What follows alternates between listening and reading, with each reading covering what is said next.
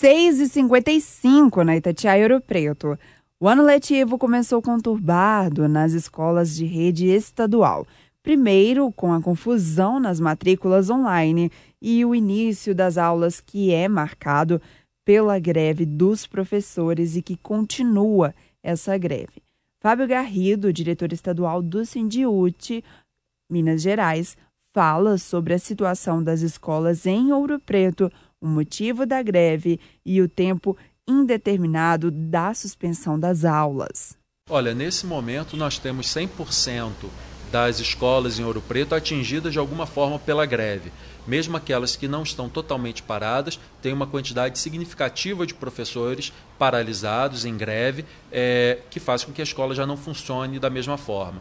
As maiores escolas da sede de Ouro Preto, nesse momento, estão paradas, totalmente paralisadas, como o Dom Pedro, o Dom Veloso, o Marília, é, que estão totalmente paralisadas. Essa semana é uma pressão para que o governador sancione uma emenda muito importante. É, antes do carnaval, nós conseguimos inserir no projeto de que previa o reajuste para a segurança pública, inserir uma emenda é, que estendia o reajuste de acordo com os déficits que o Estado tem, com a dívida que o Estado tem, com mais 16 categorias. Não é só, não é só educação.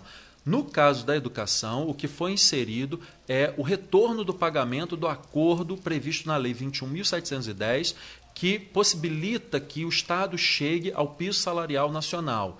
Né? O, Estado, nesse momento, nos deve dois abonos a serem realizados e posteriormente é, é, inseridos no salário, incorporados ao salário, e também nos deve os reajustes do piso salarial, é, as, os percentuais de reajuste do piso salarial nacional feitos do ano de 2017, de 2018 e de, é, dois, de 2017, 2018, 2019 e 2020. Então, o governo ele tem uma grande dívida com a educação que faz com que hoje o Estado de Minas Gerais não consiga, não pague o piso salarial nacional. Então, essa semana, nós estamos numa, numa mobilização constante para que o governador é, sancione essa emenda. Na quinta-feira, no dia 5, nós faremos uma vigília na cidade administrativa durante mesa de negociação com a Secretaria de Planejamento, Secretaria de Fazenda e Secretaria de Educação, é, reivindicando que o governador cumpra a lei, cumpra a lei 21.710, que prevê é, os reajustes até que se chegue ao piso salarial nacional, e cumpra a Constituição de Minas Gerais, já que Minas Gerais tem na sua Constituição a previsão do pagamento do piso salarial nacional é, para todas as carreiras da educação básica. Não só né, aqui, mas outras regiões de Minas estão em greve, como o norte de Minas. Sim, é, nós apuramos que antes do carnaval, nós tínhamos em torno de 60% ou mais, né, um pouco mais de 60% das escolas em Minas Gerais é, para, paralisadas, em greve. É, nesse momento, a gente percebe uma expansão dessa greve, é, principalmente no Triângulo Mineiro, no norte de Minas, no sul de Minas, na verdade, em todas as regiões, há uma expansão dessa greve.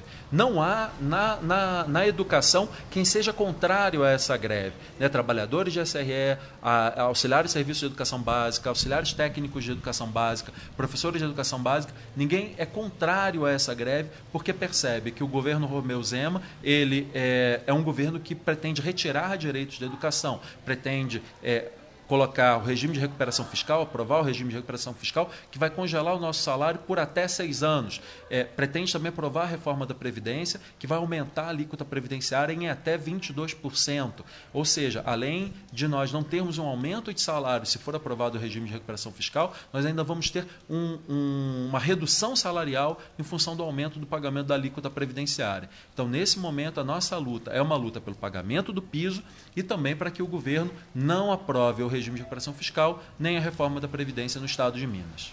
É, tem uma previsão é, de duração dessa greve? Não, é uma greve por tempo indeterminado é, que tem essa é, uma característica de adesão muito forte, inclusive da opinião pública. A própria opinião pública já percebeu que o governo ele provocou um caos logo no início do ano com as matrículas. É, nós aqui, inclusive, denunciamos em Ouro Preto isso no Ministério Público. O Ministério Público cobrou da Superintendência Regional de Ensino que fosse apresentada uma, uma um zoneamento é, é, para dizer onde é que o aluno deve estudar é, em cada região de Ouro Preto. E a superintendência, por incrível que pareça, não apresentou esse zoneamento, é, o que provoca um certo, o, continua provocando um caos é, na rede de ensino, nas matrículas do ensino. Ou seja, nós temos uma série de pautas acumuladas que fazem com que essa greve, além do piso, é, é, tenha também uma, seja também uma luta é, pela defesa da educação pública. Então é uma greve por tempo indeterminado e que tende a se tornar muito forte em Minas Gerais. É, o 13 terceiro está parcelado. Sim, é, no final do ano passado, o Tribunal de Contas do Estado é, demonstrou que havia dinheiro em caixa, fluxo de caixa, para que fosse feito o pagamento do 13º salário.